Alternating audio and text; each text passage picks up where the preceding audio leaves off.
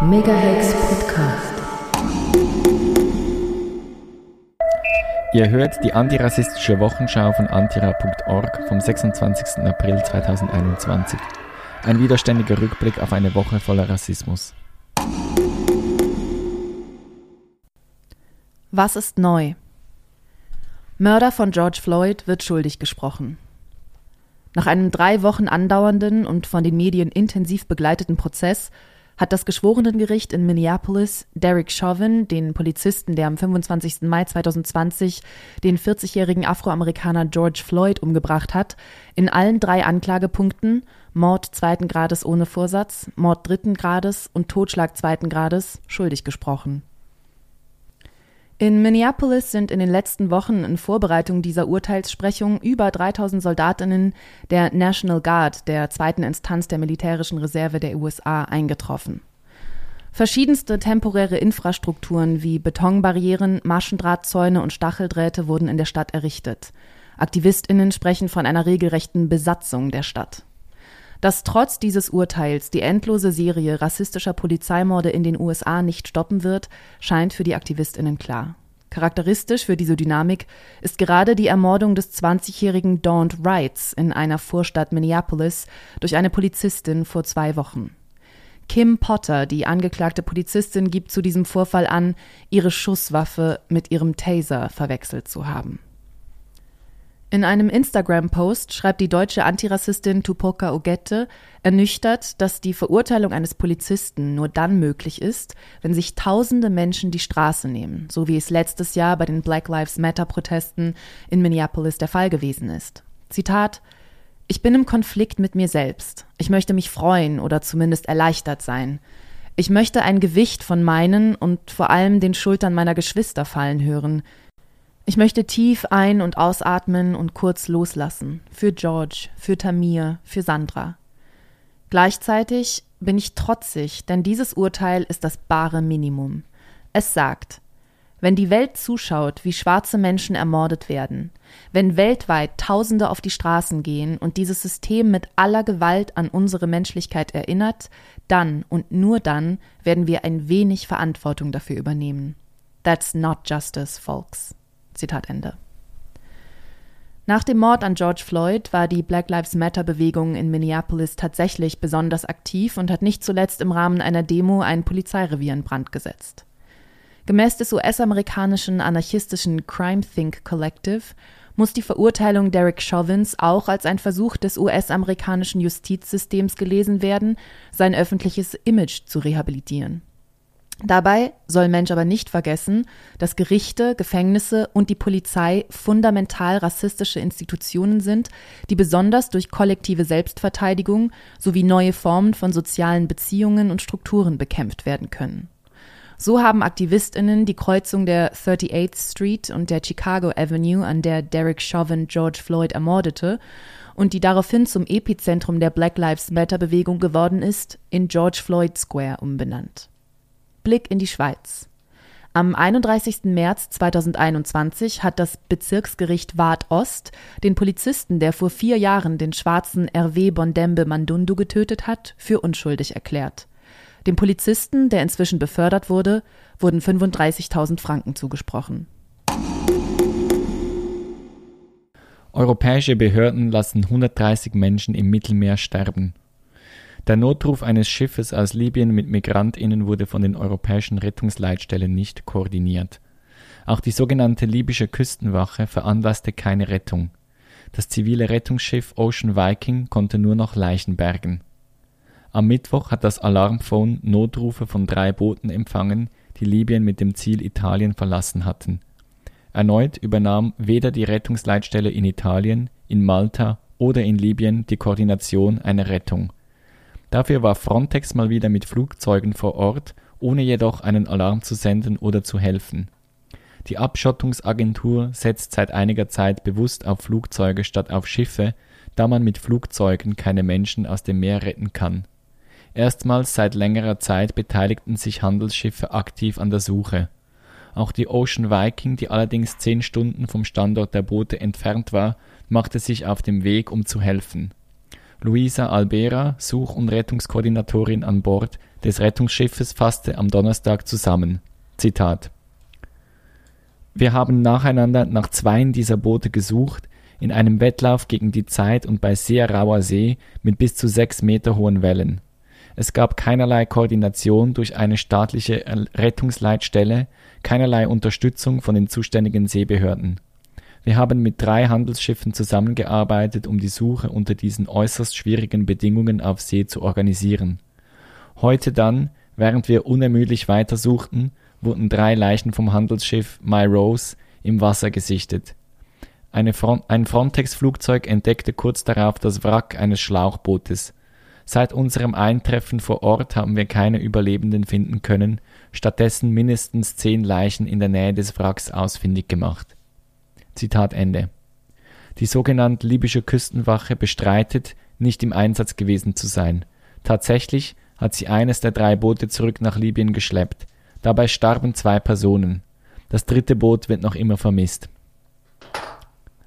Aktiv sind die italienischen Behörden also weiterhin nicht in der Rettung nicht-europäischer Menschenleben, Menschenleben, dafür aber in der Kriminalisierung ziviler Rettungsschiffe. Mit der Open Arms wird erneut ein ziviles Rettungsschiff in Italien blockiert. Für seine frühere Blockadepolitik muss sich der ehemalige Innenminister Matteo Salvini von der rassistischen Partei Lega Nord nun definitiv vor Gericht verantworten. Ihm wird die Entführung und Verweigerung von Amtshandlungen vorgeworfen, da er 2019 die 147 MigrantInnen, die von der Open Arms gerettet wurden, sechs Tage lang auf See ausharren ließ. Dass auf juristischem Weg das Verhalten italienischer Behörden verhandelt wird, während sich die Missachtung der Menschenrechte durch diese aktuell fortsetzt, lässt an der Wirkung eines möglichen Urteils zweifeln. Unter dem Hashtag They Let Them Drown fanden dieses Wochenende zahlreiche Aktionen zum Gedenken an die verstorbenen Menschen und die Kritik an der europäischen Abschottungspolitik statt. Migrantinnen bei Pushback von griechischer Küstenwache angezündet. Laut türkischen Medien soll die griechische Küstenwache bei einem Pushback in der Ägäis Migrantinnen mit Öl übergossen, angezündet und sie danach zurück auf türkische Gewässer gedrängt haben. Der türkische Innenminister Süleyman Soylu sowie türkische Medien haben das Video eines Pushbacks durch die griechische Küstenwache einschließlich eines Interviews mit den Überlebenden geteilt. Sie schildern, wie die griechische Küstenwache sie abgefangen und gefordert habe, sie sollen wieder in die Türkei zurückkehren. Als sie sich weigerten, habe sie eine Polizistin mit Öl übergossen und angezündet. Danach wurden sie auf einem Boot zurück in türkisches Gewässer gedrängt. Leider gibt es für den Vorfall keine anderen Quellen als die der sehr staatsnahen türkischen Zeitungen, über welche in der Vergangenheit schon mehrmals Falschmeldungen verbreitet wurden. In Anbetracht des massiv gewalttätigen und menschenverachtenden Vorgehens der griechischen Küstenwache gegenüber Migrantinnen ist es jedoch absolut denkbar, dass dieser Vorfall bittere Realität ist. Die EU ist stets bemüht, eben diese grausame Realität, welche Menschen Tag für Tag erleben, zu verstecken. Jeden Tag sterben Menschen an den Grenzen Europas, und wir werden nicht einfach darüber schweigen. Es braucht endlich Konsequenzen. Leave no one behind. Was geht ab beim Staat? Migrationsinformationssystem der Schweiz, CEMIS, soll erneuert werden. Der Bund beantragt 54,3 Millionen Franken für die Erneuerung des Migrationsinformationssystems CEMIS, ein weiterer Baustein der Verwaltung und Kontrolle von Menschen. CEMIS ist das Personenregister für ausländische Staatsangehörige, die in der Schweiz leben oder sich hier aufhalten. Es dient als Arbeitsinstrument für rund 30.000 Mitarbeitende der Sicherheits- und Migrationsbehörden auf kommunaler, kantonaler oder auf Bundesebene. Damit werden Verfahrensschritte geleitet und die Verteilung von Asylsuchenden auf die Kantone gesteuert. Es beinhaltet Informationen zu Aufenthalts- und Arbeitsbewilligungen auch im Bereich von Rückkehr und Arbeitsmarkt und bei den Einbürgerungen spielt CEMIS eine Rolle. Dadurch ist CEMIS für die Polizei, die Grenzkontrollbehörden sowie weitere Sicherheitsorgane eine zentrale Informationsquelle. Sanktionen wie Einreiseverbote, Wegweisungen oder Landesverweise werden dort gespeichert. CEMIS wurde 2008 in Betrieb genommen und soll nun erneuert werden. Da das System auf in die Jahre gekommene Softwarekomponenten basiert. An der Sitzung von vergangenen Mittwoch hat der Bundesrat dafür 54,3 Millionen für die Jahre 2022 bis 2027 beantragt. Obwohl eher unbekannt, stellt CEMIS einen zentralen Baustein in der Verwaltung und Überwachung von Nicht-Schweizer StaatsbürgerInnen dar. Besonders der Asylbereich ist von Fremdbestimmung geprägt, von Kontrolle und Disziplinierung. Einmal mehr zeigt sich in der vergangenen Bundesratssitzung, wenn es um die Verwaltung von Menschen geht, ist Geld stets in großen Mengen vorhanden. Kontrolle durch Technologie, Diskriminierung inklusive. Die EU finanziert im Ausland biometrische Identitätssysteme, um Migrantinnen besser abschieben zu können. Und der Einsatz diskriminierender Gesichtserkennungstechnologien nimmt stark zu, auch in der Schweiz. Beides dient dem Erhalt bestehender rassistischer Machtverhältnisse. Es ist bekannt, dass sogenannte Sicherheitsbehörden gerne mit technologischen Feinkniffen arbeiten. Mit Wärmebildkameras ausgestattete Drohnen, um Menschen des Nachts am vermeintlich illegalen Grenzübertritt zu hindern, oder Herzschlagdetektoren zum Auffinden von Migrantinnen sind nur einige Beispiele für die perfiden Methoden, Menschen zu verfolgen und zu kontrollieren. Im Zusammenhang mit den Überlegungen der EU-Kommission, Nicht-EU-Staaten unter Druck zu setzen, wenn diese nicht mit der EU-Deportationspolitik kooperieren und die Ausstellung von EU-Visas erschweren, tauchten weitere Fragwürdigkeiten auf. So wurde in einem von statewatch.org veröffentlichten Dokument deutlich, dass Senegal zurzeit eine biometrische Datenbank der Bevölkerung erstellt. Diese wird hauptsächlich von dem suspekten EU Trust Fund for Stability and Addressing Root Causes of Irregular Migration and Displaced Persons in Africa finanziert, dessen Mittel sich als humanitäre Gelder tarnen, aber größtenteils zur Migrationskontrolle eingesetzt werden. Die Internetplattform Privacy International beschreibt den Prozess folgendermaßen. Der Fonds wird genutzt, um die Entwicklung massenhafter biometrischer Identitätssysteme auf dem gesamten afrikanischen Kontinent zu finanzieren und vergibt dabei lukrative Aufträge an gut vernetzte europäische Sicherheitsfirmen. Auf die in diesem Fall senegalesische Datenbank hätten europäische Behörden nämlich Zugriff, um Personen als senegalesische Staatsbürgerinnen zu identifizieren und sie daraufhin schneller abzuschieben.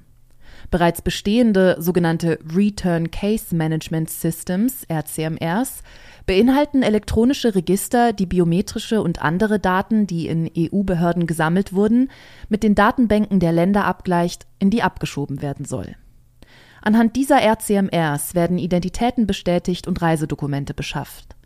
RCMRs bestehen unter anderem mit Armenien, Bangladesch, Pakistan und Sri Lanka, wahrscheinlich auch mit Äthiopien und Marokko. In Aserbaidschan wird gerade ein solches System mit 700.000 Euro EU-Funding aufgebaut. Ein Bericht der EU-Kommission legt offen, dass in Bangladesch einem Projekt von der EU 4,8 Millionen Euro zur Verfügung gestellt wurden, welches, Zitat, eine wesentliche Komponente zum Aufbau von Kapazitäten beinhaltet, damit die zuständigen Behörden auf die vorhandenen Identitätsdatensätze zugreifen und diese für die Identifizierung nutzen können. Zitat Ende. Es werden also massenweise EU-Gelder in die Migrationskontrolle außerhalb der EU gesteckt. Ein anschauliches Beispiel für die Technologisierung und Externalisierung der EU-Außengrenzen. Auch in der Schweiz arbeiten zum Beispiel die Aargauer, Schaffhauser und St. Galler Kantonspolizei neuerdings mit Gesichtserkennungssoftwares. In dieser werden Aufnahmen von Überwachungskameras mit Fotos aus polizeilichen Datenbanken abgeglichen. Dass der dahinterstehende Algorithmus diskriminierend ist, lässt sich einfach erklären. Das Training, das die Software durchläuft, beinhaltet das Einspeisen von Porträtfotos. Mit diesen lernt das Programm, was Gesichter sind, wie sie aussehen und welche vergleichbar sind. Da aber die digitalen Welt die Diskriminierungen der realen Welt widerspiegeln, werden weitaus mehr Fotos von weißen Menschen durch das System gejagt als Fotos von BIPOC-Personen und auch mehr Fotos von Männern als von Frauen oder Personen außerhalb der Geschlechtsbinarität. Das Programm ist also weniger differenziert in seiner Aufgabe, Gesichter zu erkennen und zu vergleichen, wenn dieses nicht gerade einem weißen Mann zugeordnet wird. DatenschützerInnen aus den USA sprechen von einer 10 bis 100 Mal höheren Wahrscheinlichkeit einer falschen Identifikation bei Personen, die nicht weiß sind. Dass dies erhebliche Folgen haben kann, zeigt ein Fall in Detroit, bei dem Robert Williams aufgrund des rassistischen Algorithmus und darauf folgenden rassistischen Fehlentscheidungen von Polizeibeamtinnen fälschlicherweise verhaftet und über 30 Stunden in Polizeigewahrsam festgehalten wurde, bevor der Irrtum erkannt wurde. Hinzu kommen fehlende Kontrollmechanismen und fehlende Datenschutzregelungen. In der Schweiz gibt es keine Informations- oder Rechenschaftspflicht der polizeilichen Behörden. Ob und inwiefern sie Gesichtserkennungssoftware einsetzen, muss nicht angegeben werden. Und die Datenschutzbeauftragten der jeweiligen Kantone haben nicht die Ressourcen, dem tatsächlich nachzugehen. Gute Gründe, sich weltweit gegen den Einsatz dieser Technologien einzusetzen. Aufnahmeprogramme aus Griechenland lassen Zehntausende Schutzsuchende zurück. Mehrere Länder haben ihre auf europäischer Ebene zugesicherten Aufnahmeprogramme aus den prekären griechischen Lagern beendet. Insgesamt wurden weniger als 4000 Menschen evakuiert, davon 91 in die Schweiz. Vor einem Jahr sagten mehrere europäische Länder zu, Menschen aus den griechischen Lagern aufzunehmen. Damals befanden sich 40.000 geflüchtete Menschen in den Camps und warteten auf eine Möglichkeit der Weiterreise aus den Lagern und eine Perspektive in Europa. Vergangene Woche landete in Deutschland der letzte Flieger des deutschen Aufnahmeprogramms mit 103 Menschen an Bord.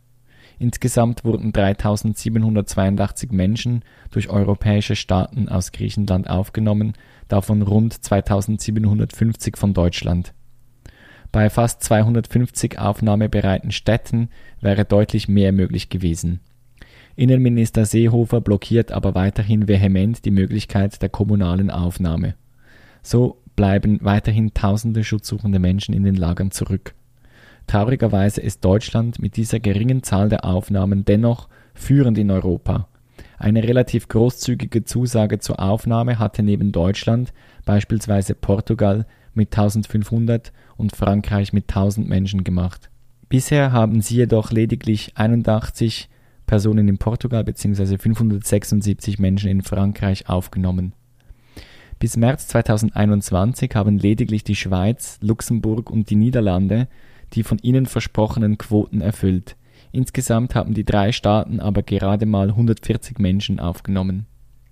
Im Bericht des Bundesrates über die Aktivitäten der schweizerischen Migrationsaußenpolitik 2020 heißt es, dass insgesamt 71 unbegleitete minderjährige Asylsuchende, sogenannte UMAs, mit familiärem Bezug zur Schweiz gemäß den Dublin-Bestimmungen aufgenommen wurden, sowie nach dem Brand in Moria im September 2020 nochmals 20 UMAs.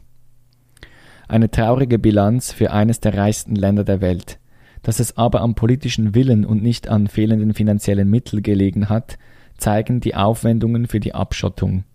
Geld war dann nämlich doch da, und zwar für die 1500 Einsatztage an Frontex-Operationen, mehrheitlich an der Landesgrenze zwischen Griechenland und der Türkei, und für die Entsendung eines Experten ins sogenannte Grundrechtsbüro von Frontex von Februar bis Juni 2021 die schwerwiegenden Vorwürfe zu Menschenrechtsverletzungen durch Frontex-BeamtInnen finden im Bericht Erwähnung, werden vom Bundesrat aber als ausreichend bearbeitet angesehen, da es ja einen internen Untersuchungsausschuss gebe. Von diesem ist nichts zu erwarten. Sieht man sich die Abschottungsziele der Schweiz an, macht Frontex seine Arbeit aus Sicht der Schweizer Behörden ohnehin sehr gut. Sie halten Menschen von europäischem Boden und damit auch aus der Schweiz fern. Was ist aufgefallen? Aargauer Polizei geht mit umstrittenem Einsatzbefehl gezielt gegen ausländische Personen vor. Die Kantonspolizei Aargau kontrolliert und verhaftet ohne gesetzliche Grundlage gezielt Menschen ohne Schweizer Pass. Dabei wendet sie teilweise brutale Methoden an und hält Dokumente unter Verschluss. Die Betroffenen lässt der Kanton im Regen stehen. Wie der Tagesanzeiger berichtet, kommt es im Kanton Aargau flächendeckend zu Festnahmen, ohne dass ein begründeter Verdacht bestehe. Besonders betroffen sind AusländerInnen auf der Durchreise, vor allem aus Osteuropa und dem Balkan. Grund dafür ist ein Dienstbefehl der Polizeiführung, mit dem angeblich gegen Kriminaltouristen vorgegangen werden soll. Gestützt auf das Öffentlichkeitsgesetz stellte der Tagesanzeiger ein Gesuch zur Einsichtnahme. Dies wurde vom zuständigen Departement aber verweigert. Die Zeitung schreibt weiter, Zitat, tatsächlich kennen selbst Mitglieder des Großen Rats, die den Dienstbefehl unter die Lupe nehmen wollen, diesen offenbar nicht. Zitat Ende. Stattdessen hat der Kanton ein Gutachten in Auftrag gegeben, um die Rechtmäßigkeit des Dienstbefehls zu prüfen. Dieser entpuppt sich darin als Freibrief für ein willkürliches Vorgehen der Polizei. Unter anderem seien Zitat, verdächtige Personen ohne Wohnsitz in der Schweiz auf einen Polizeiposten zu bringen. Zitat Ende. Damit wird nicht nur das Prinzip der Verhältnismäßigkeit missachtet, sondern auch aktiv Racial Profiling gefördert. In den meisten der untersuchten Fälle lag gar kein Anfangsverdacht vor, der eine Festnahme überhaupt gerechtfertigt hätte. So reichte das Mitführen eines Schraubenziehers im Auto, um von der Polizei wegen des Verdachts auf Einbruchdiebstahl verhaftet zu werden. Den Betroffenen wurden zudem elementare Rechte verweigert, wie das Übersetzen ihrer Rechte in eine ihnen bekannte Sprache. Das zuständige Departement sieht das alles nicht so tragisch. AusländerInnen stünden nicht unter Generalverdacht und es seien inzwischen korrigierende Maßnahmen eingeleitet worden. Dabei steht seit langem fest, die Aargauer Kantonspolizei hat ein massives Rassismus- und Gewaltproblem in ihren Reihen. Immer wieder tauchten in den letzten Jahren Fälle auf, bei denen insbesondere die Sondereinheit Argus Verhaftungen mit brutaler Härte durchführte. Dazu herrscht völlige Intransparenz gegenüber Politik, Medien und Öffentlichkeit. Und auch die Gerichte machen im Aargau einen schlechten Eindruck. So verweigerte das Obergericht zwei Mazedoniern in einem Fall trotz eines klar rassistischen und diskriminierenden Vorgehens von Polizei und Staatsanwalt eine Genugtuung. Eine Polizei, die in Wildwest-Manier und mit Rambo-Methoden gezielt gegen AusländerInnen vorgeht, eine Kantonsregierung, die sich aus der Verantwortung stiehlt und Gerichte, die die Betroffenen im Regen stehen lassen. Im Kanton Aargau läuft gerade so einiges schief. Geleakte Dokumente belasten italienische GrenzschützerInnen. Durchgesickerte Aufnahmen zeigen, dass italienische Beamte von der Gleichgültigkeit der libyschen Küstenwache wussten und trotzdem kooperierten. Ein Beitrag von Are You Serious? Seit mehreren Jahren schlagen Geflüchtete und Anwälte Alarm wegen der Zusammenarbeit mit Libyen, trotz Beweisen für Folter in libyschen Lagern, trotz Beweisen für Brutalität seitens der sogenannten Küstenwache schicken die EU-Regierungen weiterhin Menschen nach Libyen zurück und teilen Ressourcen mit den lokalen Behörden. Seit dem Italien-Libyen-Deal von 2017, der die Verantwortung für Rettungsaktionen im Mittelmeer an die libyschen Behörden abtrat, sind unzählige Menschen durch die Brutalität und Gleichgültigkeit der libyschen Küstenwache gestorben. Neue durchgesickerte Aufnahmen zeigen, dass sich die italienischen Behörden der gleichgültigen Haltung ihrer libyschen KollegInnen gegenüber Rettungsaktionen bewusst waren. In einem Telefonat antwortet der Oberst der Küstenwache Massoud Abdal Samad auf die Information, dass zehn Boote in libyschen Gewässern in Seenot sind, mit den Worten Zitat Es ist ein freier Tag, es ist ein Feiertag hier, aber ich kann versuchen zu helfen, vielleicht können wir morgen dort sein. Zitat Ende. Allein im Frühjahr 2017 starben mehrere hundert Menschen auf dem Meer, weil libysche Behörden auf Notrufe nicht reagierten. Selbst wenn italienische Behörden selbst den Notruf absetzten. 2018 wusste die EU laut einem internen Bericht offiziell von der Unfähigkeit der libyschen Behörden, Rettungen durchzuführen, aber die Deals gingen weiter. Eine der traurigen Ironien dieser Geschichte ist, dass diese Gespräche nur aufgezeichnet wurden, weil sizilianische Staatsanwälte nach Beweisen suchten, um den NGOs falsche Anschuldigungen wegen Schmuggels anzuhängen. Stattdessen deckten sie Beweise für die Mitschuld ihrer eigenen Regierung an Hunderten von Toten im Mittelmeer auf. Obwohl die italienische Regierung wusste, dass die libyschen Behörden die in Seenot geratenen Menschen nicht retten wollten oder konnten, so dass die NGOs die einzigen Akteure waren, die Menschen vor dem Ertrinken bewahrten, entschied sie sich, die Retter zu verfolgen. Erst vor zehn Tagen machte der neue Premierminister Draghi seinen ersten Auslandsbesuch seiner Amtszeit in Libyen, wo er die Bemühungen der Regierungen bei der Seenotrettung lobte.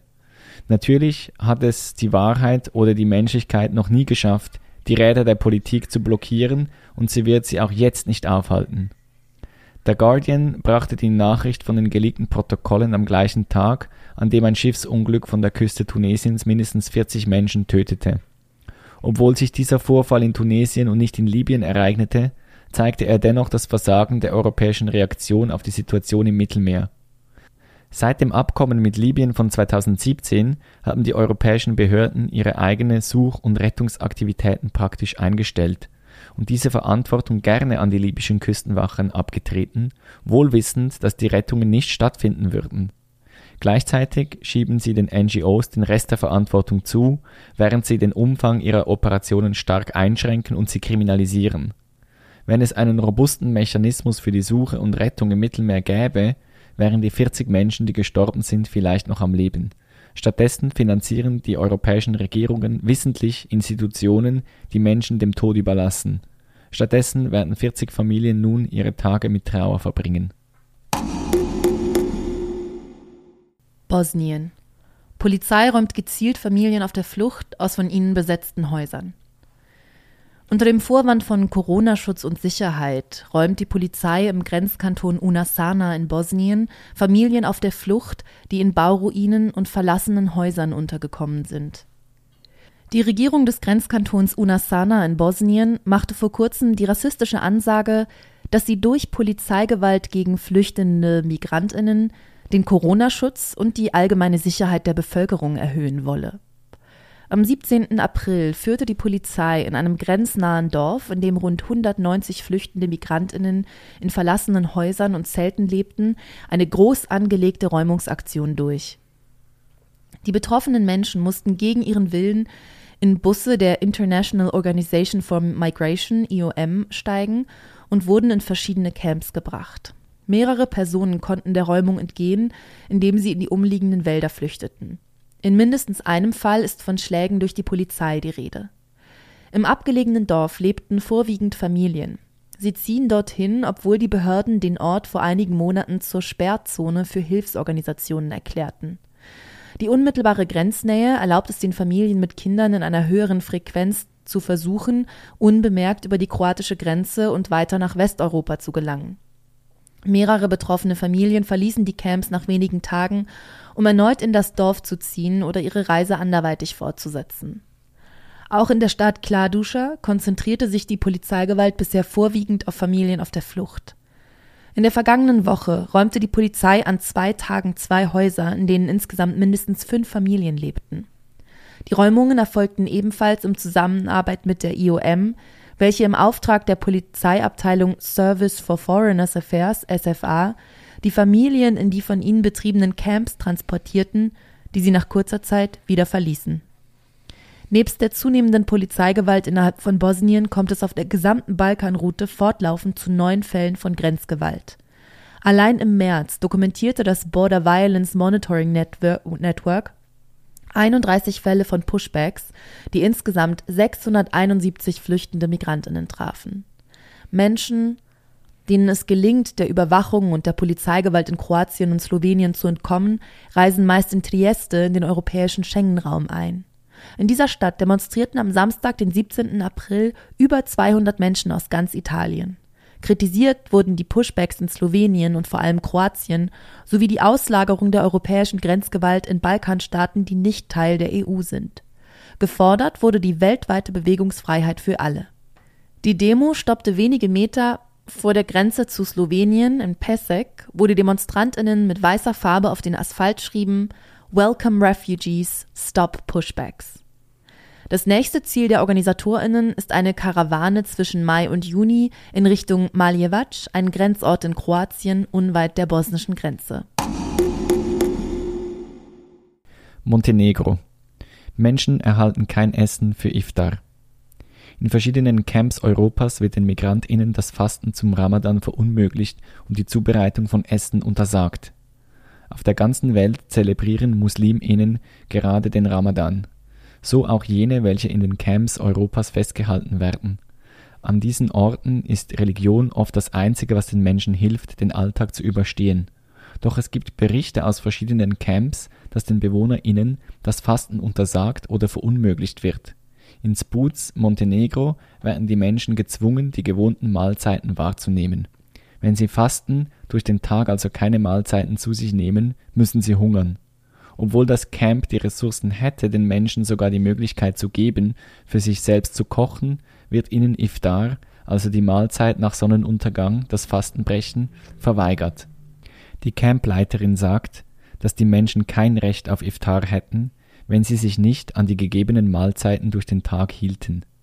Die Organisation Moria White Helmets berichtet davon, dass in Moria die Stromgeneratoren abgestellt sind und es den MigrantInnen auch dort nicht möglich ist, das Essen für Iftar zu kochen. So wird auch in Griechenland die Zelebrierung des Ramadans verunmöglicht. Die Religionsfreiheit ist ein Grundrecht eines jeden Menschen und die Unterdrückung des Ramadans eine Verletzung eben dieses Grundrechts.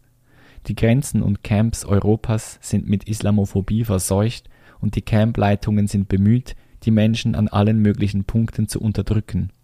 Sie demonstrieren ihre Macht und lassen die Migrantinnen bei jeder Gelegenheit spüren, dass sie ihnen ausgeliefert sind.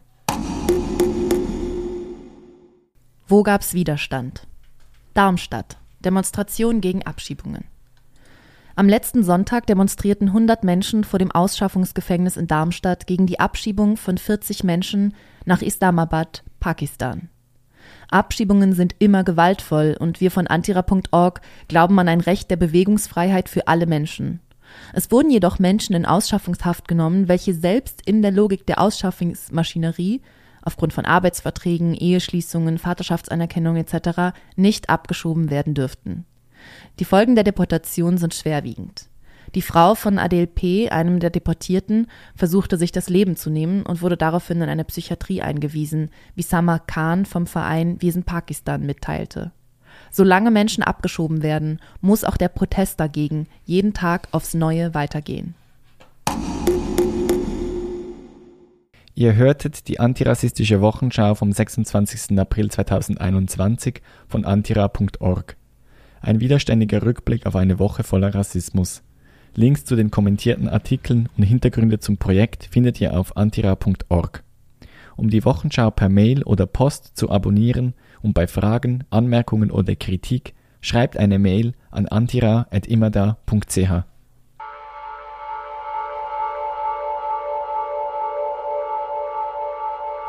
Megahex Podcast.